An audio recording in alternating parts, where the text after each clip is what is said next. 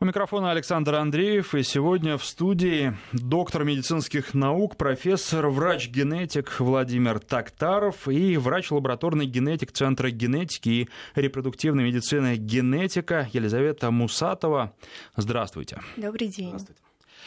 Итак, а, будем сегодня говорить о генетических заболеваниях, но сначала хотелось бы о самой генетике. Наверное, это наука сродни теории вероятности, потому что вы не можете никогда сказать наверняка, что если там у родителей есть какие-то генетические заболевания, то ребенок на 100% тоже будет болен. Или все-таки можете, я не прав? А, здесь, конечно же, мы в первую очередь а, апеллируем вероятностями, а точнее рисками. А, даже если оба родителя являются носителями определенных мутаций, которые ассоциированы с риском рождения в семье больного ребенка, то даже в этом случае риск действительно не равен 100%. Вот при, при таком раскладе, когда оба родителя да, являются носителями, риск будет равен 25%. То есть в такой семье на самом деле возможно рождение здорового ребенка. Ну и как же тогда поступать? Тут, наверное, очень сложный моральный выбор, когда вы предупреждаете родителей о том, что ребенок потенциально будет больным, но э, с вероятностью там, 25, пусть 50 процентов все равно родители должны решать, что же им делать. И вообще, э, наверное, э, если речь идет о какой-то паре, которая заранее задумалась о том и пошла проверяться, это очень сложное решение, ну, отказаться вообще от того, чтобы иметь детей, потому что возможны потенциальные проблемы. Вы знаете, на сегодняшний день, а, благодаря достижениям, в общем-то, современной медицины, отказываться от рождения детей в таких семьях не нужно. Слава богу, что мы можем как бы помочь а, таким семьям. Другое дело, что очень хорошо, когда родители заранее знают о таком риске. Гораздо чаще возникает ситуация, когда родители узнают о риске не заранее, а уже по факту рождения больного ребенка в семье.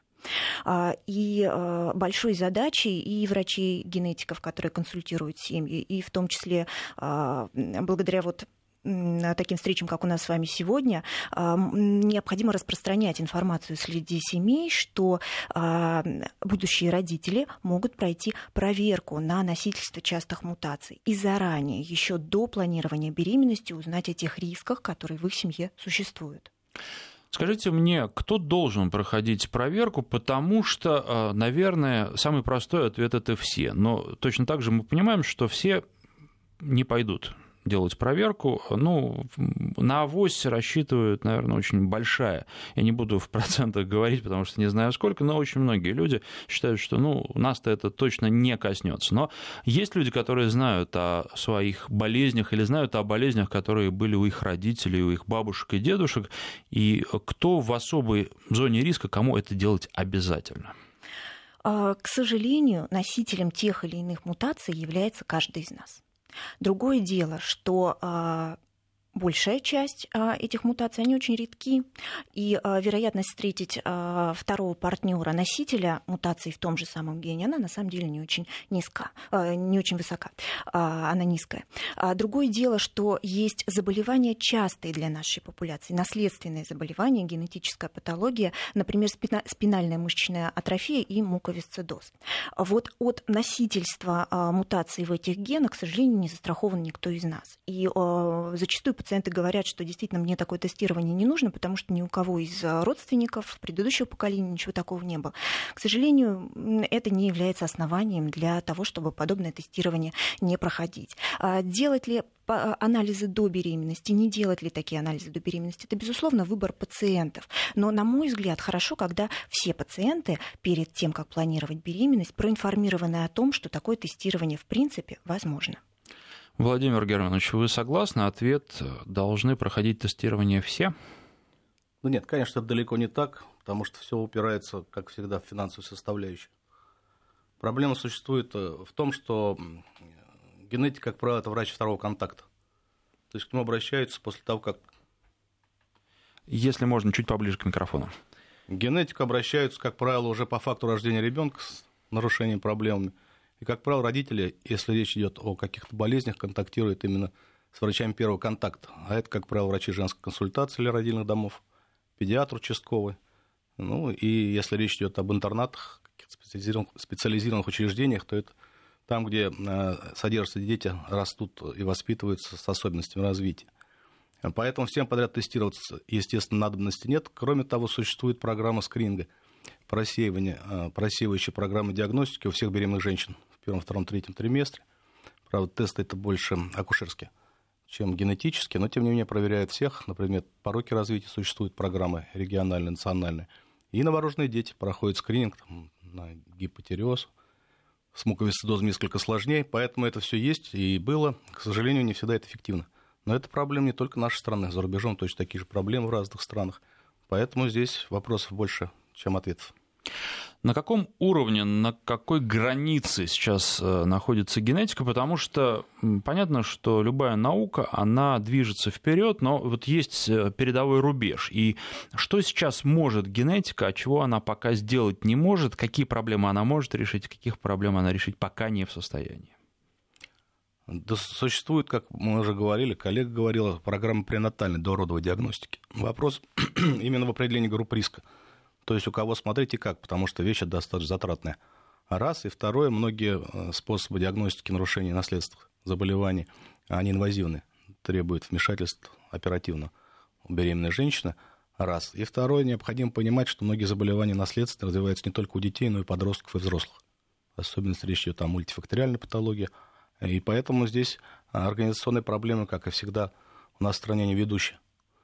Значит, можно потратить деньги эффективно, э, можно неэффективно. К сожалению, ответ окончательно бывает ясен только после того, как программа работает несколько лет. Ну, существует у нас сейчас и Минздрав, разработаны программы, эффективность их различная. Елизавета Валерьевна, а что касается вот тех тяжелых болезней, в частности, болезней, э, в частности муковисцидоза, а чем они опасны, вообще что это за болезнь, потому что а, думаю, что многие слушатели не представляют себе, может быть, э, название это слышали, но не представляют себе вообще, в чем эта болезнь выражается, как она прогрессирует, чем она опасна. А, муковисцидоз, э, и здесь же хотела бы рассказать еще и спинальной мышечной атрофии, просто потому что это действительно два самых частых а, наследственных заболевания с определенным типом наследования в нашей популяции. А, что касается муковисцидоза, то основные суть этого заболевания в том, что все слизистые секреты организма больного человека становятся очень и очень густыми. Соответственно, а, возникает проблема с их естественным выведением этих, этих секретов. Прежде всего поражается дыхательная система, а, пищеварительная система. А, соответственно, ребенок будет страдать частыми инфекционными, воспалительными заболеваниями, ну, например, органов дыхания при легочной форме муковисцидоза. Что касается спинальной мышечной атрофии, то это поражение нервных клеток спинного мозга, которые отвечают за а, двигательную функцию а, мышц. И, а, к большому сожалению, а, больные дети а, страдают от а, поражение мышц. Это как а, двигательная мускулатура, так и, к сожалению, дыхательные мышцы. И, а, к сожалению, а, жизнь деток со спинальной мышечной атрофией в большинстве случаев, она, к сожалению, очень непродолжительная. Дети умирают. Около 50% детей со спинальной мышечной атрофией, они погибают до возраста двух лет. То есть современная наука пока не умеет лечить эти болезни эффективно? А, есть определенные, на самом деле, а, есть лечение при некоторых мутациях а, при муковисцидозе. Мы не умеем излечивать ни одно, ни второе заболевание, это безусловно так. Но улучшать качество жизни больных, например, с муковисцидозом, ну, на сегодняшний день в некоторых ситуациях это возможно. Что касается спинальной мышечной атрофии, здесь несколько сложнее, однако на данный момент проводится клинические а, испытания а, препарата, который может а, помочь деткам больным спинальной мышечной атрофией развиваться нормально по сравнению с теми детьми, которые не получают подобного рода терапию. И от, как бы отсрочить наступление, проявление клинические проявления эти, э, этой болезни. Но, к сожалению, э, это все еще на уровне а, испытаний. Такой препарат вот нельзя купить, да, и а, нельзя его использовать в лечении. И самое главное, что я хотела бы отметить, это то, что ни муковисцидоз, ни спинальная мышечная атрофия, она не выявляется пренатально. Ну, если быть более строгой, то а, пренатально, то есть во время беременности, то, о чем говорил мой коллега, можно заподозрить некоторые признаки муковисцидоза, но это можно сделать очень редко, и, как правило, правило, а, все-таки а, это заболевание остается бесследно, бесследно протекающим на этапе внутриутробного развития ребенка. Поэтому а, вот тот самый скрининг будущих родителей, о котором я говорил, для такого типа патологии, он все-таки актуален. И он дает ответ с достаточно большой э, долей вероятности. А, можно протестироваться, например, на наличие самых частых мутаций, а, ну, например, в гене муковисцидоза, или а, частой мутации, которая приводит к 99% случаев спинальной мышечной атрофии. Мы никогда не можем снизить риски до нуля, но мы можем значительно их снизить, если знаем о своем генетическом статусе. Вы несколько раз сказали «в нашей популяции». Что имеется в виду? Какая популяция? Я имею в виду Россию. Россию. Но Россия тоже большая и разная. А здесь можно делать общие выводы а, во всей стране. Ну, в целом, на самом деле, и муковисцидоз, и спинальная мышечная атрофия – это достаточно частые а, заболевания в целом, в целом для мира, поэтому здесь да, особых различий не будет.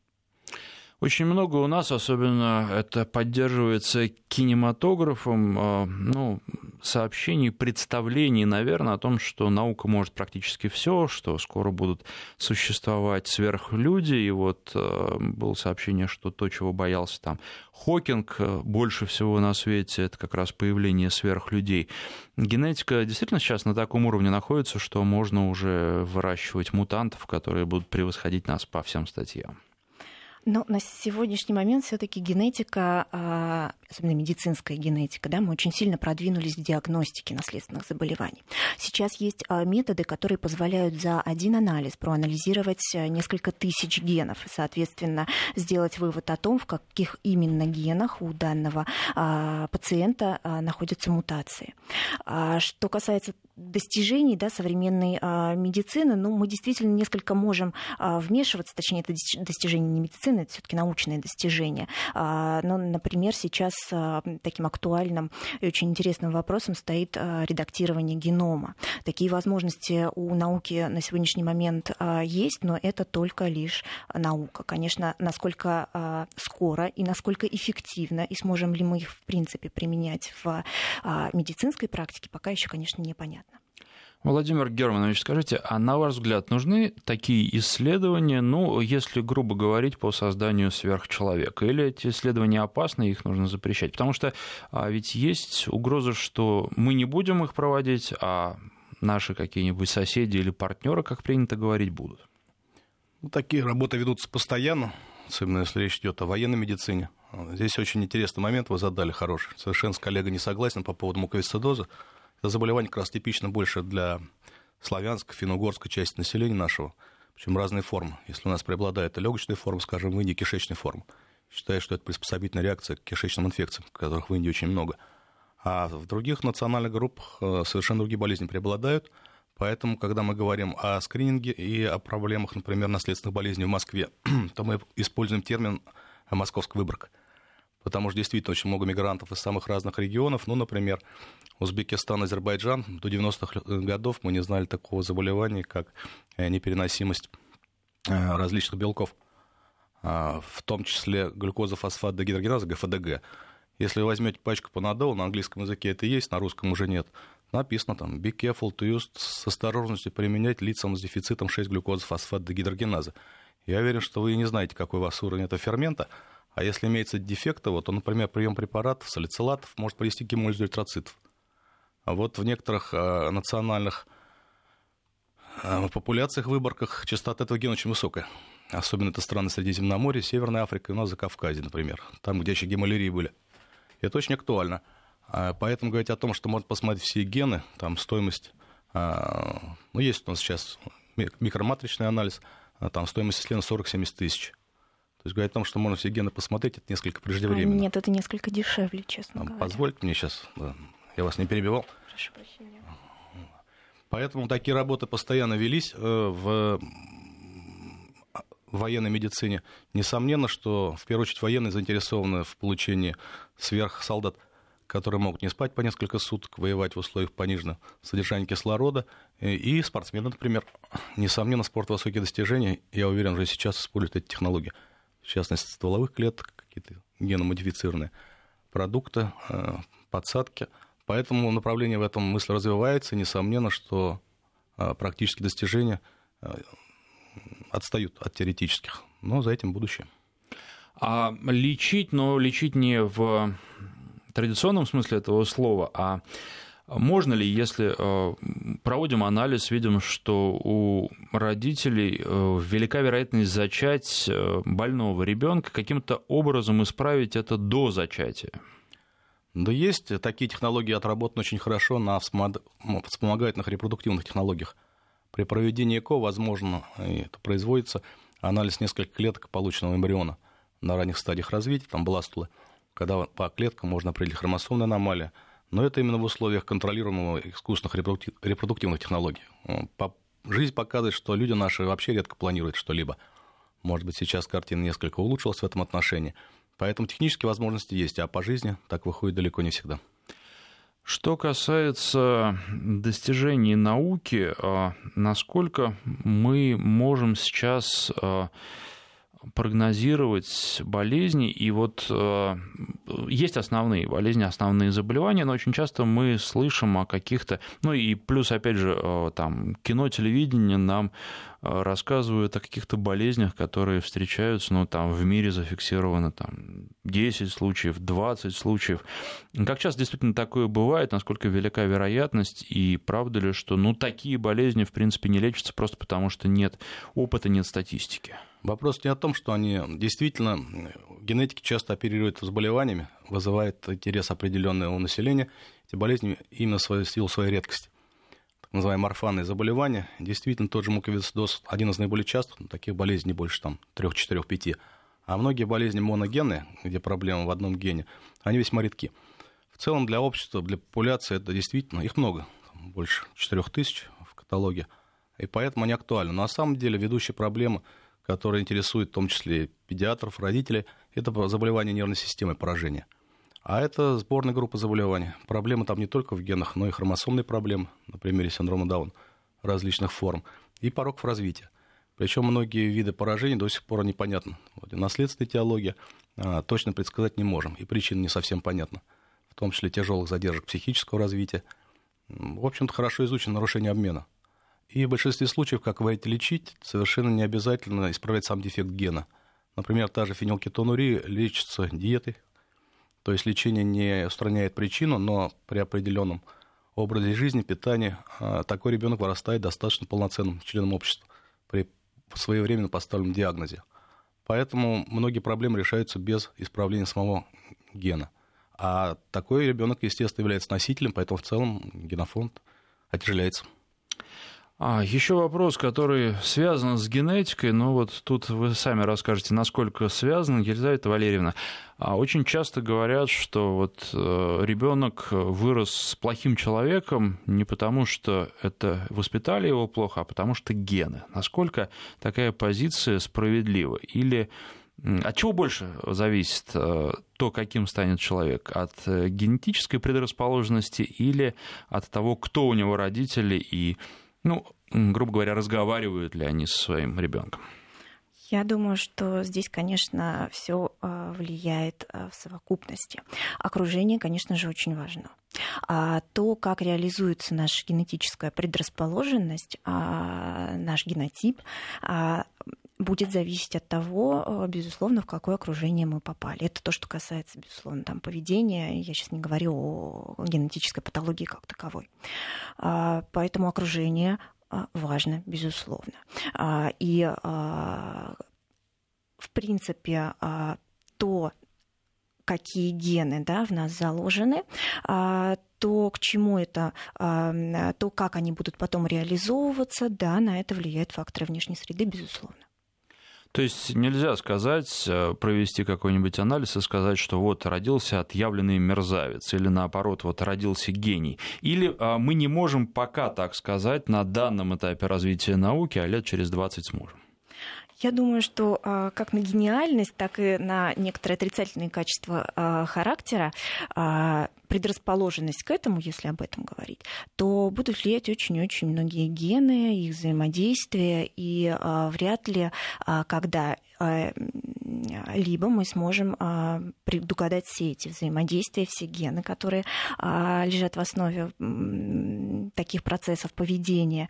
А, хотя, возможно, здесь очень сложно прогнозировать, потому что наследственные заболевания как таковые, моногенная патология, хромосомная патология, там мы можем апеллировать рисками. К сожалению, при многофакторных заболеваниях и состояниях. Это такие состояния, где а, в основе лежат а, очень многие гены их взаимодействия. А, говорить о точных рисках уже сложнее. То есть простых решений, по крайней мере, пока нам жизнь не предлагает, и все равно и воспитывать придется, да, и Обязательно. нести ответственность за воспитание тоже, свалить все на генетику не получится. Безусловно. Хорошо, а, начинают поступать нам вопросы от слушателей, и, пожалуйста, задавайте их. Мы сейчас через некоторое время сделаем короткий перерыв на выпуск новостей, потом будем продолжать. А, задавать вопросы можно с помощью СМС, прислав на короткий номер 5533, в начале сообщения пишите слово «Вести». Ну и также есть номер телефонный для WhatsApp, плюс 7 903 170 63 63. И есть тут такой вопрос, делается ли генетический анализ на порфирию. Не знаю, успеете вы ответить за минуту или нет, но давайте попробуем. Значит, порфирии достаточно много форм существует, поэтому необходимо уточнить, какая. Достаточно редкое заболевание. Пишут конкретно на острую перемежающуюся порфирию шведская форма. Наверняка молекулярный зонд есть, есть каталоги фирм. Если у нас, то за границей. Материал можно взять, переслать либо саму кровь, либо на сухие пятна. Делается. Одно дело дать совет, другое дело практически реализовать. Такие исследования есть. Я напоминаю, что у нас в гостях врач лабораторный генетик Центра генетики и репродуктивной медицины генетика Елизавета Мусатова и доктор медицинских наук, профессор, врач-генетик Владимир Тактаров. Сейчас сделаем перерыв на новости, потом продолжим. И напоминаю, что сегодня в гостях генетики доктор медицинских наук, профессор, врач-генетик Владимир Тактаров и врач лабораторный генетик Центра генетики и репродуктивной медицины генетика Елизавета Мусатова. И вопросы от наших слушателей. Такой вопрос, который очень часто в последнее время обсуждается. Влияет ли число партнеров у женщины на геном рожденного ею ребенка? Нет, не влияет. Короткий ответ. А здесь э, есть э, какие-то разногласия, Владимир Германович? Да нет, это как-то бред мракобесия. Телегония постоянно поднимается, страхи мужчин, понятно, в этом отношении. Проблема действительно существует. Там популяционные исследования в Англии проводили, до 10-15% женщин, э, детей имеют биологического родителя другого, а, по-моему, полтора процента и мать-отец другой. Но то, о чем идет речь, абсолютная чепуха. Владимир Стула спрашивает, можно ли диагностировать предрасположенность к болезням, от которых существуют прививки? Ну, прививки а. существуют. Ну, то есть, вроде, если э, прививки предрасположенности нет, то и прививку можно не делать. Нет. Существует понятие врожденного иммунитета. Если речь идет о прививках, скорее всего, речь идет о инфекционных заболеваниях. Поэтому существуют действительно люди с врожденным иммунитетом, но лучше не экспериментировать и сделать прививку. А врожденный иммунитет, например, вот если речь идет о малярии, когда мы из средней полосы куда-нибудь едем там, в Африку, в Латинскую Америку, в Азию, туда, где есть очаги малярии, для нас это серьезная э, угроза. Тем не менее, ведь люди там живут и особенно не страдают от комаров. Естественно, не будешь всю жизнь репеллентами мазаться так, чтобы ни один комар не укусил. Я вот все время удивляюсь, насколько журналисты, будучи дилетантными, в хорошем смысле слова, задают умные вопросы. Наверное, общение с умными людьми способствует этому. Действительно, малярия – это интересное очень заболевание в отношении генетического разнообразия или специфики населения, которое там проживает. Потому что в малярийно-опасных регионах очень много, э, высокий процент э, заболеваний наследственных, связанных с аномалиями гемоглобина и эритроцитов. Серповидно-клеточная анемия. Ну, коротко говоря, устойчивые люди, ну, существует мутация, которая приводит к гибели плода, А гетерозигот, те, кто являются носителями, имеют дефекты эритроцитов, гемоглобин. У них анемия в легкой форме, зато они устойчивы к действию малярийного плазмодия. А у нас, не имеющего такого исторического опыта, ближайшие полторы-две тысячи лет, таких дефектов практически не встречается, поэтому нам необходимо от малярии, кстати, прививки, насколько мне известно, не существует, а принимать препарат от хининового, да, хининового ряда для профилактики малярии жители э, этих регионов, они в некотором смысле генетически ущербны, но эта генетическая ущербность позволяет им не болеть малярией. Да, правильно? пример отрицательного естественного отбора. То же самое муквисцидоз, кстати, в Индии. Э, люди-носители гетерозигота устойчивы к холере. А, то есть, э, опять же, мутации и даже вредные мутации, они не всегда Мутации вредных не бывает. Они имеют относительную роль в отношении внешней среды. Либо полезная для выживания, либо нет. А, хорошо. Если мы берем родившегося ребенка, проводим ему а, генетические анализы, можем ли мы его а, ну, жизнь проследить с точки зрения здоровья и выяснить, чем этот ребенок на протяжении жизни будет болеть, чем он совершенно точно болеть не будет, и вообще до какого возраста он доживет, или пока это фантастика? А, я так понимаю, что вопрос, наверное, касается таких заболеваний, как а, диабет, гипертоническая болезнь. Нет, вы знаете, Этого всех заболеваний, да, то есть, ну, просто сказать, ну, вот... Дело в том, что генетически... Вы проживете 98 лет и ничем не будете болеть в течение этого срока. Понятно. А, но э, нет, безусловно, таких выводов мы сделать никогда не можем. Если вопрос касался а, тестирования на мутации, ассоциированные с а, генетической патологией, с моногенными заболеваниями, то, да, безусловно, здесь можно сделать определенные выводы относительно риска развития того или иного заболевания у ребенка. Если речь идет о вот так называемых многофакторных состояниях, заболеваниях, таких как вот как раз диабет, э, гипертония, бронхиальная астма, э, то, э, к сожалению, мы не можем никогда сделать вывод точный о тех рисках, которые, с которыми человек в будущем столкнется. Если у ребенка родители, другие родственники в семье, ну, например, страдают гипертонической болезнью, то мы можем лишь говорить о том, что у данного конкретного ребенка есть определенная предрасположенность к развитию этого состояния. Но реализуется эта предрасположенность или нет, говорить строго нельзя. Все будет зависеть от того, насколько, насколько неблагоприятными факторами факторами окружающей среды этот ребенок встретится а, в будущем. О проблемах с нервной системой, ну и о психическом здоровье уже немножко говорили, так вкратце, но хотелось бы прояснить, если кто-то из родителей, ну скажем так, психически нестабилен, можно ли э, делать вывод о том, что и у ребенка тоже будут с психикой проблемы? А, в определен... ну, например, если мы говорим о шизофрении, да, к примеру, да, пример психического а, заболевания, а, то определенные риски, безусловно, есть, они подсчитаны, хотя это заболевание не является, строго говоря, наследственным. Это вот то самое многофакторное или мультифакторное состояние есть э, риски для э, братьев-сестер больного, около там, 10%. Есть риски для детей такого пациента с шизофренией, около 13%. Но, опять же, не факт, что братья и сестры или будущие дети такого человека с этой проблемой столкнутся.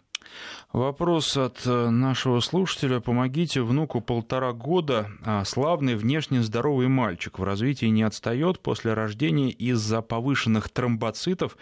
Отвод от прививок. И отвод до сих пор. К сожалению, анализы остаются завышенными. 600 а, тысяч здесь написано в скобочках. Иногда уменьшается, а, приближаясь к норме. У бабушки моей покойной жены умерла в 33 года, наверное, неходжкинская лимфома средостения, наверное, так, простите, если неправильно читаю. Дочка в 11 классе лечили от саркоидоза гормонами. При а, таком а, генетическом статусе может это быть связано с проблемами крови у внука, и что в такой ситуации делать, куда обратиться, потому что а, делать прививки отказываются категорически. Ну, ставить диагноз, давать консультации заочно, дурной тон, как диагноз по Куда обратиться? ставить, да. Куда обратиться? Ну, в Москве есть э, центр Дмитрия Рогачева, где гематологи хорошие. Высокий уровень тромбоцитов может быть связан с целым рядом состояний. есть так называемая фенокопия, то есть заболевание, которое не генетически, но приводит к таким же клиническим эффектам. И, скажем, тромбоцитопения или, наоборот, тромбоцитоз, большое количество тромбоцитов могут связаны с воспалительными процессами. А есть действительно наследственные формы, синдромы в том числе. Поэтому а, существует у нас ряд центров, в том числе Институт педиатрии, детской хирургии, Центр детской онкологии, где диагнозы в отношении наиболее частых болезней ставят достаточно тонко, точно. Но, в общем-то, генетики всегда ориентируются на семейный фон, на семейные повторный секундарный случай заболевания, поэтому надо смотреть семью. Генетик при консультации очной вполне в состоянии это сделать предварительно. Ну, а вообще, когда ставится вопрос вот таким образом, а, понятно, что прививки делать нужно. То есть здоровым детям прививки делать нужно, и это а, правильно, и с этим не стоит спорить. Если а, у ребенка есть какие-то отклонения, насколько правильно отказываться от прививок, если врачи говорят, что не нужно их делать? Вообще врачи, я думаю, перестраховываются, потому что перечень показаний определен приказом Минздрава. Существует национальный календарь прививок, который также утвержден. И там четко прописано состояние, при которых противопоказания к тем или иным видам прививок. Опять же, надо подчеркнуть, что прививок-то достаточно большое количество. Одно дело прививки от туберкулеза, другое дело полиомиелита, третье дело прививки от гриппа. Поэтому в каждом конкретном случае надо смотреть, о чем идет речь. А, у меня синдром а, Марфана, правильно я ударение ставлю? Хоро, да легкая степень, детям 8 лет, близнецы, какая вероятность, что у них это тоже произойдет, спрашивает Александр у него, он уточняет, это от матери. А, да, здесь действительно а, в семье есть высокий генетический риск, а, высокий риск синдрома Марфана. Синдром Марфана – это заболевание с аутосомно-доминантным типом наследования, то есть риск для потомства 50%, но здесь просто очень важно в данной ситуации показать детей доктору. И если, в общем-то, доктор при осмотре, при сборе анамнеза никаких отклонений замечать не будет, то вот, собственно, беспокоиться а, не о чем, потому что, еще раз повторюсь, да, риск, он, генетический риск, он никогда не равен 100%. Вопрос от Алексея. Существует версия, что синдром Дауна, ДЦП и так далее, эти болезни возникают из-за нездорового образа жизни родителей, курения, алкоголь, наркотики. Верно ли это? И вообще, а, если кто-либо из родственников болел, а, возникает ли болезнь обязательно? Ну, это, собственно, этот вопрос вы уже отвечали, что на 100% никогда об этом говорить нельзя. Но вот а, нездоровый образ жизни, неправильный образ жизни, насколько действительно может стать причиной подобных болезней? Ну, я думаю, здесь, здесь легче будет выбрать, наверное, из э, всего перечня какой-то один пример. Давайте остановимся на синдроме Дауна. А, это а, заболевание, этот синдром, он, а, его риск повышается с увеличением возраста мамы, хотя от него не застрахован ребенок, родившийся даже в очень молодой семье. И связано это со случайными ошибками, чаще всего в яйцеклетках женщины. Ошибки случайные, к сожалению, повлиять как-то на их возникновение или напротив, на улучшение качества а, яйцеклеток, к сожалению, на сегодняшний момент нельзя. А от возраста папы что-нибудь зависит или здесь нет такой зависимости? Вот на самом деле очень интересная закономерность существует. Если с возрастом матери увеличиваются а, хромосомные ошибки, скажем так, в яйцеклетках, то есть а, какие-то а, количественные изменения в хромосомах, то с возрастом папы увеличивается количество точечных мутаций, когда проблема не с целой хромосомой, а с каким-то участком какого-то гена. Такая зависимость действительно есть. Кстати говоря, есть проблема аутизма, да, сегодня действительно а, такая проблема очень актуальная, и в том числе а, здесь показана закономерность с возрастом папы. Чем выше возраст отца, тем а, выше вероятность возникновения аутизма у ребенка. Спрашивают, есть ли какие-то подвижки в лечении сахарного диабета. Это вопрос от Рената из Тюмени. Что-то может сейчас генетика сделать, чего не могла сделать там, ну, 10 лет назад? Лечение сахарного диабета, она будет сводиться к коррекции того состояния, которое есть. То, в общем-то, с точки зрения генетики, пожалуй, мне нечего добавить к тому, что известно было какое-то время назад. Сделать здесь, в общем, ничего нельзя, да, и это, опять же, а, все зависит от наследственности, от родителей, и проявляется эта болезнь довольно часто, если у родственников есть это заболевание. Ну, если речь идет о диабете второго типа, да, инсулин независимый а, диабет, а, то здесь действительно вот то самое многофакторное состояние, когда мы наследуем некую предрасположенность к этому заболеванию, но не факт, что она у нас реализуется. Здесь все будет зависеть в том числе и от образа жизни. А если речь идет о диабете первого типа, то тут, ну вот, э, повезло, не повезло, да, и как, как звезды встали. А, и лечение здесь будет а, действительно, ну, что называется, симптоматическое. Да? То есть э, здесь э, по поводу терапии, к сожалению, ничего нового добавить нельзя. А, что касается хронических заболеваний, как часто они э, наследуются и что вот здесь может сделать генетика? А, на хронические заболевания это, как правило, те самые многофакторные состояния. А, мы, а, безусловно, можем говорить о некотором повышенном риске развития этого состояния у ребенка, если кто-то в семье из родственников, мама, папа, бабушки, дедушки а, страдали от какого-то хронического заболевания. Но опять же, никогда нельзя говорить, что ребенок а, обязательно с этим состоянием в жизни столкнется. Аллергии. Ведь, э, ну, еще так э, лет 20, может быть, 30 назад Понятно, что о них знали, но не говорили так часто и не было так много случаев аллергии. С чем связано то, что сейчас э, так много аллергиков и что их число растет? Ведь, ну, казалось бы, не так сильно наша жизнь поменялась. Или действительно внешние факторы, а с точки зрения генетики тут вот, ну, от генетики в данном случае ничего не зависит. От генетики здесь э, действительно зависит не так много, наверное, как нам бы хотелось. А, да, безусловно, если один из родителей страдает аллергией, если у одного из родителей ребенка, например, бронхиальная астма, а, безусловно, а, вероятность этого состояния у ребенка она будет несколько повышена. Что касается внешних условий, то я думаю, что они все-таки э, изменились. В окружающей среде, наверное, гораздо больше всего неполезного на сегодняшний день, чем это было несколько десятков лет назад. Поэтому вот с точки зрения генетики здесь добавить нечего, но да, предрасположенность мы наследуем. И, к сожалению, а, из-за того, что она реализуется в последнее время чаще, а, судя по всему, факторы внешней среды, безусловно, на это влияют. Насколько нужно защищаться от факторов этой внешней среды, потому что есть родители, которые ну, буквально выводят своих детей на улицу в медицинских масках, и с другой стороны, есть дети, которые гуляют где попало и, в общем, делают то, что им хочется, и часто питаются не совсем так, как э, ну, нужно это делать в нашем представлении. При этом дети, которые живут, ну, условно, на улице, они здоровы, а дети, которые в медицинских масках ходят, у них масса проблем, в том числе и с аллергией тоже. Вот э, защита, насколько она полезна, или наоборот, э, организм должен сталкиваться с тем, что ну, вообще в реальной жизни существует для того, чтобы к этой реальной жизни адаптироваться и нормально в ней существовать? Все должно быть очень разумно.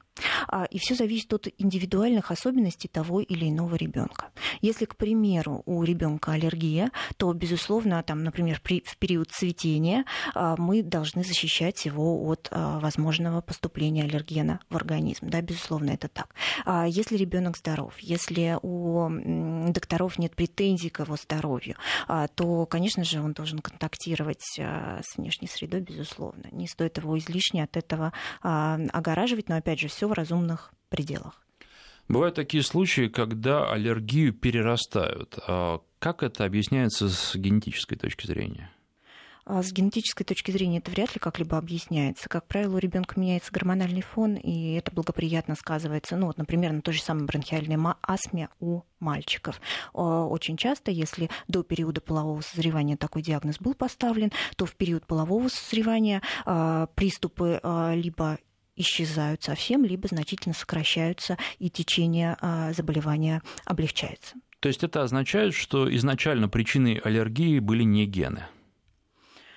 А, гены это совершенно точно а, не единственная причина аллергии. Еще раз повторюсь, да, у нас есть предрасположенность, но ни в коем случае гены не виноваты в реализации этой предрасположенности. А, Владимир Германович, такой интересный вопрос здесь от Константина.